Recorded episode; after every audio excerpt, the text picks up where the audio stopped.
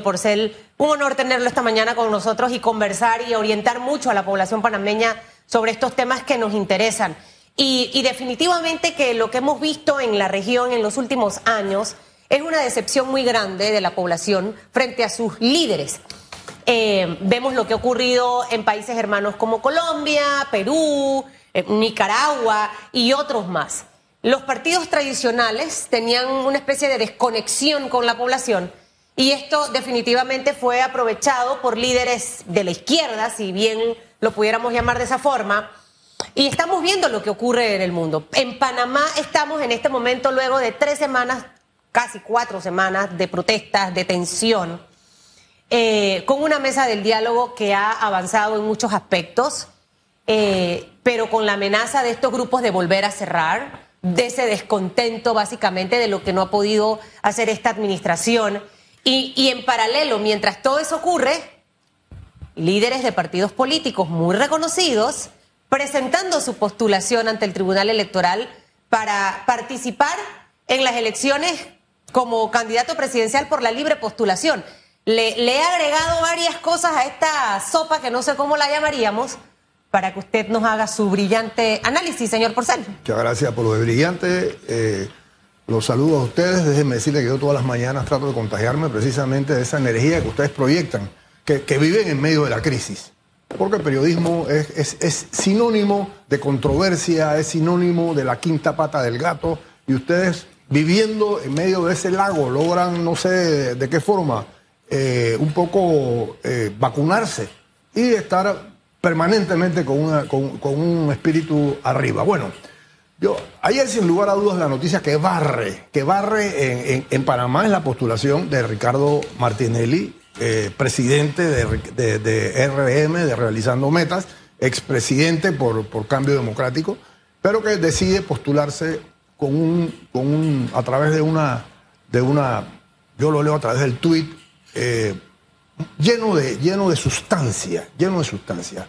En primer lugar, en primer lugar eh, algunos lo han leído como una intención del presidente de, de, apelar al fuero electoral que protege a las candidaturas, cosa que ha sido desestimada por todos los conocedores que saben que esto, el código electoral es taxativo en ese sentido de que solo cuando los tres últimos aspirantes al, a la silla que, salen por independientes logran entonces eh, inmunizarse, digamos así. O sea que esto, ya es como cuestión de, de, viste, ya, página pasada, digámosle así.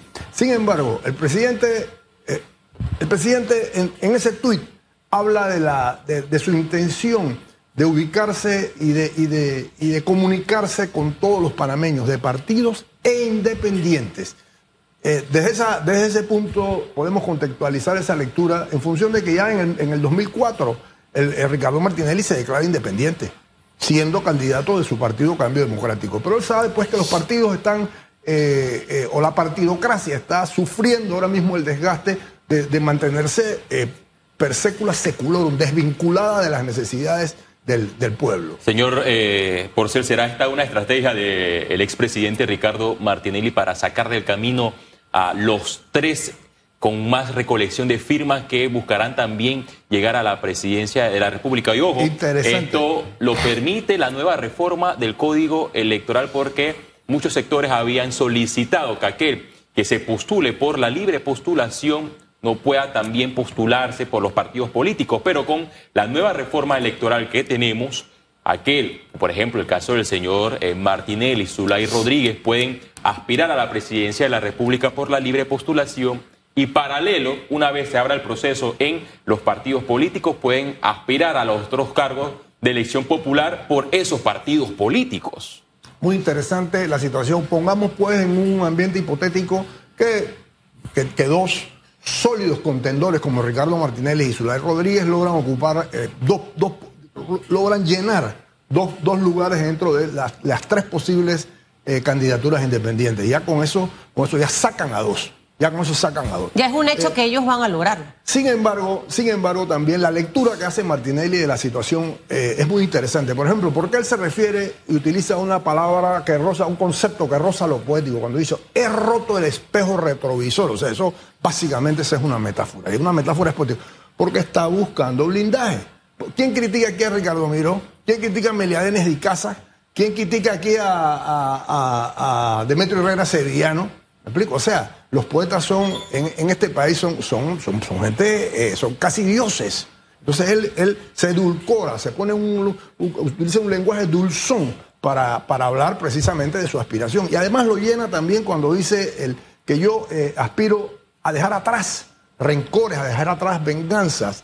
Eh, eso sin lugar a dudas implica que él está intentando suplir una deficiencia como lo hizo en el 2004 cuando la gente decía, usted lo que es un millonario engreído que está aspirando a la presidencia, entonces él inventa los zapatos del pueblo. Ahora, él entiende que está siendo cuestionado por la gente cuando dice, no, usted es un tipo que lo que está buscando es vengarse de Varela y del propio Gaby Carrizo al que le dirige una endanada hace cuestión de una semana.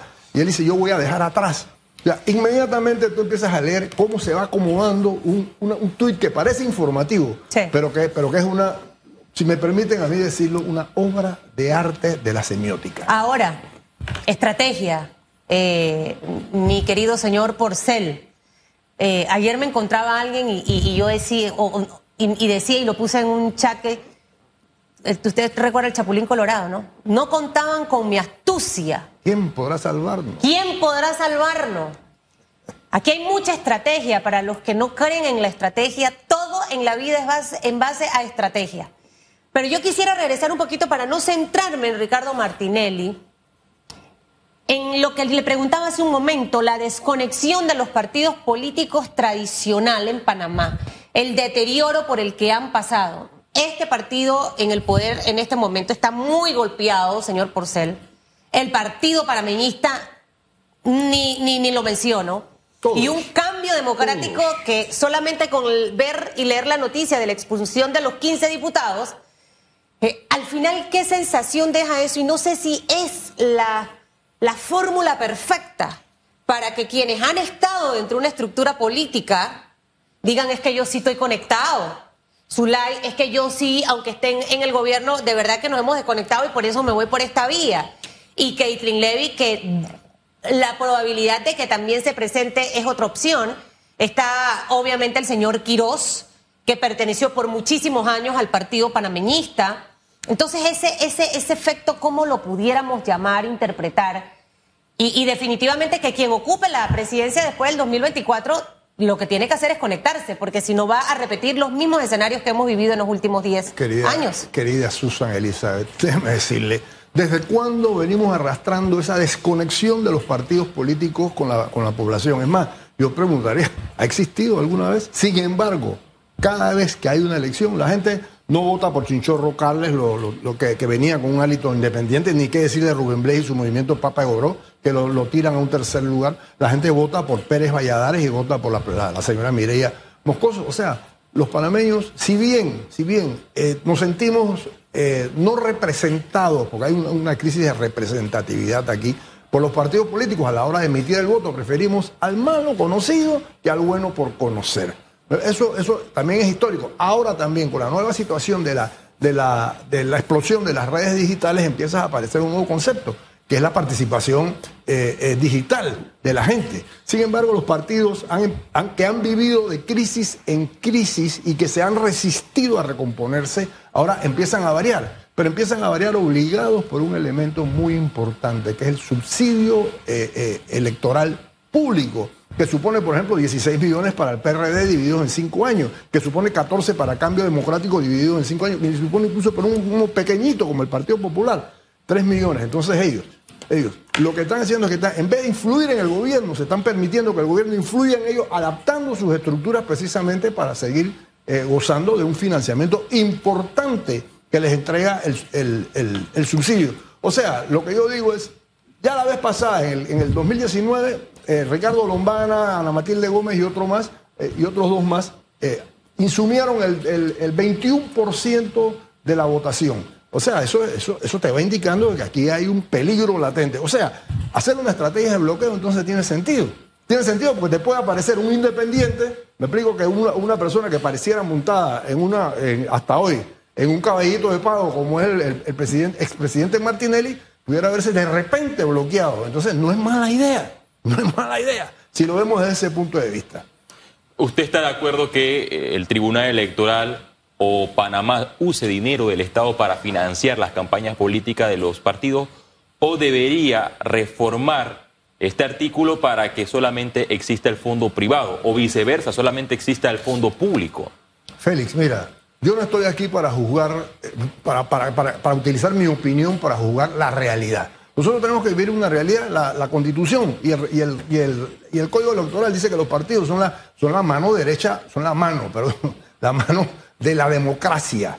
¿Me explico? O sea, tanto la constitución como, la, como el código electoral legitiman esa posición. Entonces, si eso es así, en un momento dado la, el, Estado dice, bueno, hay que fortalecer precisamente a estos colaboradores, a, a estas manos eh, eh, ejecutantes de la democracia. Entonces deciden el financiamiento público. El financiamiento público tiene algo muy interesante. Por ejemplo, el 40% debe ser utilizado para el adiestramiento. Sin embargo, si yo veo el debate que se da en los partidos políticos, yo veo el, tipo de insulto, la falta de, profundidad, yo digo, ¿dónde está el producto de, esos, de, esas, de esas asignaciones multimillonarias que hemos tenido nosotros a través de, estos bienes de Pérez Valladares? O sea, tenemos aproximadamente 25 o 30 años de estar funcionando con con un subsidio. Entonces yo, yo siento que esto ha sido utilizado también, esta, esta, este, dinero está siendo utilizado también con caracteres, con, con, el sello del partidismo. ¿Cómo darle una, un camarón al compañero este que se quedó sin empleo?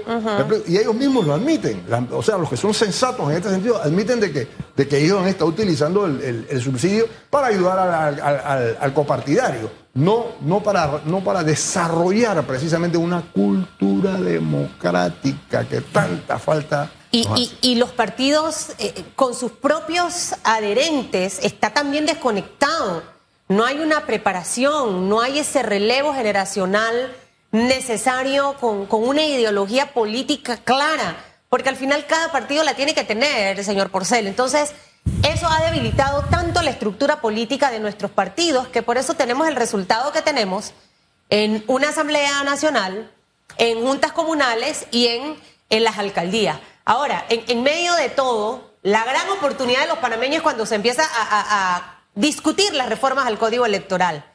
Que en mi caso personal he dicho que eso fue como que, ah, sí, lo estamos transmitiendo, ah, sí, invitamos a los medios. En realidad no hay un involucramiento real, Félix, desde mi punto de vista, en un tema tan crucial. Y ahí aprueban una cosa, a veces va a la asamblea, la cambian, o, ahí aprueban lo que no sabían, lo de los partidos políticos, y se forma todo un, un desorden. No tenemos chance para estas elecciones ya tenemos que regir, señor Porcel, con lo que fue aprobado ya por la Asamblea y que fue discutido y en consenso con todos los partidos políticos.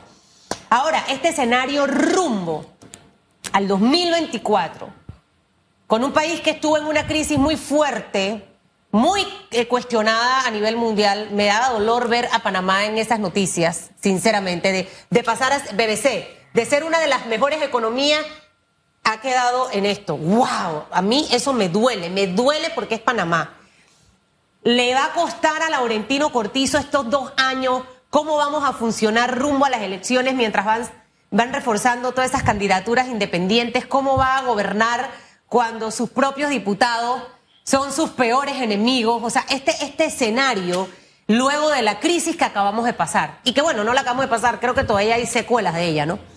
Bien, en primer lugar, se acabó el periodo del gobierno efectivo.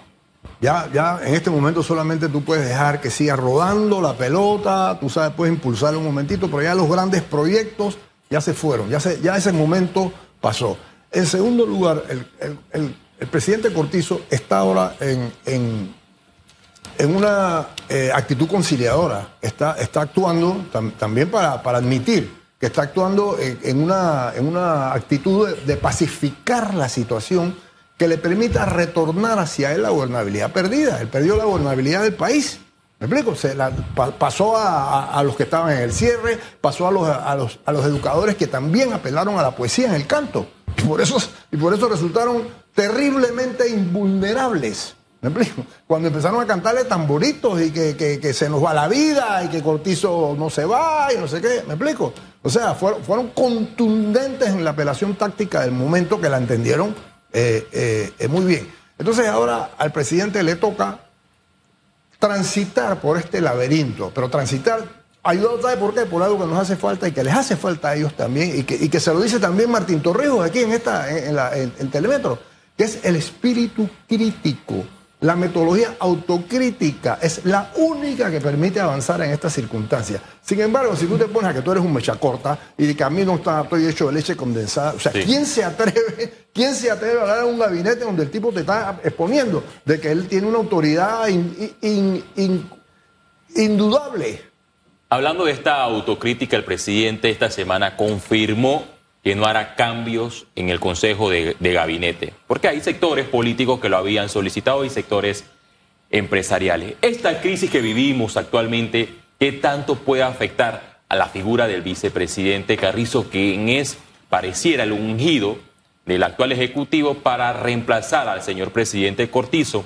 En las próximas elecciones. Usted sabe que yo veo al presidente, al vicepresidente Carrizo como una víctima de, la mala asesoría de un equipo experimentado. 100% de acuerdo. A las malas, y también es otro, es otro que, que, que, que, necesita, que necesita precisamente, yo no creo que sea una panacea tampoco la, la crítica y la autocrítica. Sin embargo, yo no conozco mejor medida que apelar a ella. ¿Me explico? ¿Por qué esta seguidilla de errores el señor vicepresidente? ¿Me explico? Además que supone el reflejo, el, relevo generacional dentro del partido, lo cual hay que quitarse el sombrero con eso.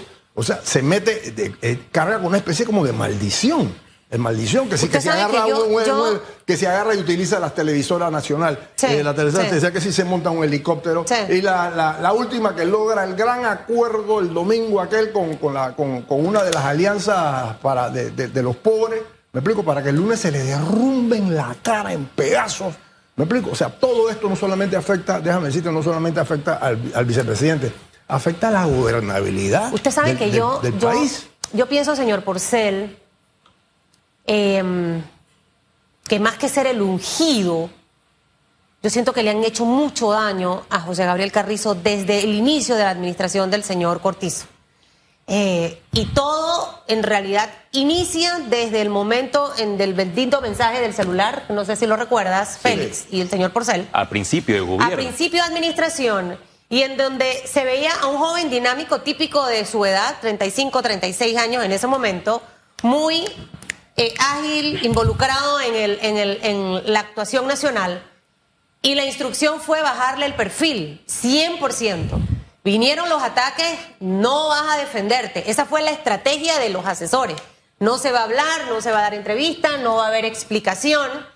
Y con el pasar del tiempo, señor Cortizo, él no tuvo ese espacio. De hecho, aquí tuvo uno de sus asesores, el señor García, y coincidía conmigo, o sea, en esa estrategia, porque hay líneas dentro del gobierno, de que él no se defendiera y él consideraba, al igual que yo, que debió haberlo hecho, porque siento que ahora es demasiado tarde. Entonces, involucrarlo en proyectos tan sensitivos, sin haber recuperado la confianza o haber dado la oportunidad de que él se defendiera, si había algo que defender, más que hacerle un bien, ha sido un daño. Y quienes han hablado mucho de esa figura, de relevo, creo que lo han hecho con una doble agenda en realidad. Usted sabe que a veces hay estrategia, déjame tirar a Susan y la quemamos. Nada más la tiro y ya, en un mes ya está quemada. Hay estrategias también de, de ese tipo. ¿Y sabe por qué ocurre todo esto? Por también querer adelantar un momento que no necesitamos adelantar los panameños. Las elecciones son en el 2024, estamos en el 2022. Tenemos un problema económico, tenemos problemas de educación, tenemos problemas de salud y siento que en eso es que debemos enfocarnos. Usted sabe lo que yo digo, señora Susan, amiga Susan. Eh, aquí las elecciones empiezan, ¿sabes cuándo empiezan? El siguiente día después de la elección. Pero no debiera ser. Es, porque los panameños, o sea, el mejor momento para la política es cuando no aparece la política. Porque luego cuando viene la política, las lecturas son políticas. Y dicen, no, ese es porque Martinelli eh, está marcando arriba. No, porque eso es porque, porque Gaby, y eso sí es cierto, destapó sus intenciones demasiado temprano. O sea, inmediatamente se hace un target. Pero también hay otra cosa cierta. O sea, para mí, ellos no entendieron, Susa, el significado de los sobreprecios de los ventiladores, aquel, aquel afer que sucede delante de las cámaras. Pero nunca se defendieron. Tampoco hubo una defensa sustentable, ¿no? la asesoría fue quedarse en el silencio. sí, esa fue la asesoría. es que, usted, usted como asesor, ¿usted no le ha dicho habla o no habla? Bueno, déjeme decirle lo siguiente, yo no puedo, no, no me gusta criticar No, pero a los una- asesores, no me gusta pero es una criticar crítica constructiva, porque, ¿no? porque ellos están en medio de un combate donde yo no estoy. Usted sabe lo que yo sí creo, ¿no? Hay una estrategia que es, es que, lo, que lo que estás, lo bueno que estás haciendo, overlap, eh, sobrepase lo malo que dejaste atrás. Que lo que la gente se, se quede, que la gente se quede, es el gran éxito que logras con los, con- en, en el, en el trabajo de los medicamentos.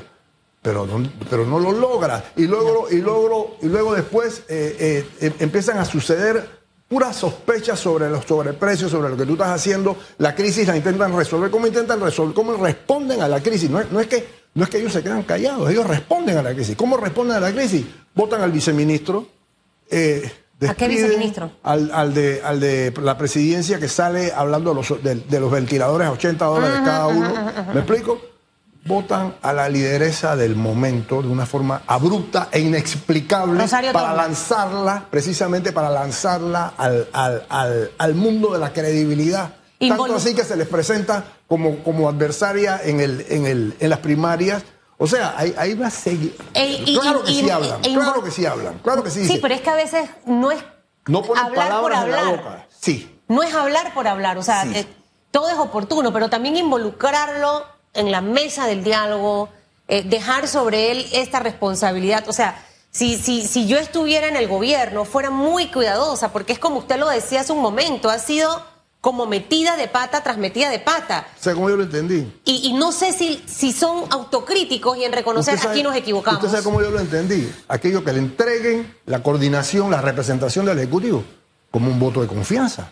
Es él, él eh, eh, orgánicamente es la persona como segundo del presidente quien debiera representar al presidente. Si no, entonces vótalo. Si no, entonces sustitúyelo. O sea, si tú le vas a dar un garnatón de poner a la ministra Doris Zapata Claro. ahí enfrente, sustitúyelo. No le hagas eso. Ya, pues terminas matando. Mire, yo tengo- o sea, yo yo, tengo- eso, es- esa medida fue correcta. Yo tengo una manera de, de- de gerenciar. eh, para los que no saben, yo soy gerente aquí en Metcon. Para que una persona yo le pueda depositar confianza y designarle un proyecto súper importante, yo necesito también preparar a esa persona para eso. No la voy a tirar sin paracaídas o no le voy a dar un salvavidas. Tiene que ir con las herramientas adecuadas. O sea, no es, eh, ah, te doy la confianza, ve. Si viene con un montón de temas negativos, yo hubiese sido muy cuidadosa para hacer esto. Yo en lo personal pienso que la figura del de, de vicepresidente ha sido una figura que ha sido golpeada muchísimo, demasiado sin oportunidad de defensa, sin una estrategia clara. Eh, y de hecho yo lo percibo a veces en sus, en sus posturas, en sus fotografías, en la imagen que, que lo veo proyectar. Y creo que fue innecesario. No, no creo, señor Porcel, que de aquí al 2024 eso cambie. Eh, me da la impresión que ahorita actúan muy nerviosos, eh, como que están muy tensos ante tantas cosas, porque yo no puedo concebir que haya un error tras error. Y errores como muy, me atrevería a decir, tontos. O sea, cosas que, que, que un partido con experiencia como el PRD, no sé, pienso que no, no, no debió co- cometer. Digo yo, señora Susan, digo yo, amiga Susan. Me gusta que me diga señora. Me encanta. Sí, sí, pero yo, yo, prefiero, yo prefiero decirle amiga. Ok, Oye, dele. eh, es, más, es más significativo. Ok. Eh, quisiera decirle camarada, pero eso es demasiado. Oye. Bueno, eh, déjeme decirle lo siguiente. Número uno, usted está, usted está juzgando el- el- el- la institución pública desde parámetros que vienen de la- del, del servicio privado. O sea, usted aquí lo que busca es la rentabilidad, ya lo que se busca es la solidaridad. O sea, ya de partida. Solidaridad. Sin embargo, sin embargo, hay ciertos principios que usted puede eh, generalizar. ¿no? Cuando usted habla de formación de, de- de personas, ¿qué formación ha tenido el equipo? Antes, algunas veces. Debió llamado- tenerla. Sí, por supuesto, estamos, estamos llenos de principios, Así es. estamos llenos de técnicas del cómo, cómo gobernar, cómo hacer aquel buen gobierno. Sin embargo, estas personas han considerado, el gabinete ha considerado suficiente su experiencia universitaria, que, que es enorme, ¿no?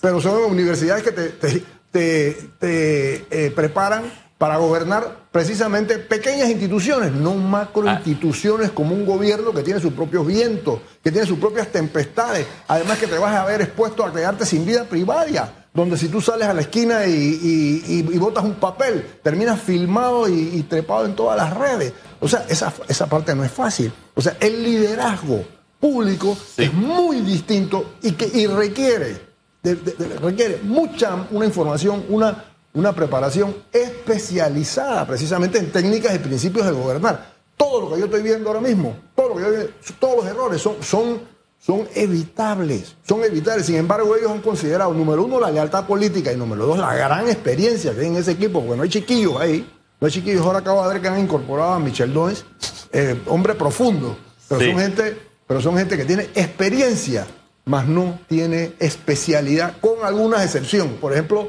eh, Benjamín eh, Colamarco y yo hemos- somos alumnos del mismo, del, del mismo profesor. Señor Porcel, eh, acertado sus comentarios, gracias como siempre por hacer esa radiografía del ambiente político que se desarrolla. Comparto eh, su opinión con los errores que ha cometido el gobierno, por ejemplo, con la figura específica del señor Carrizo.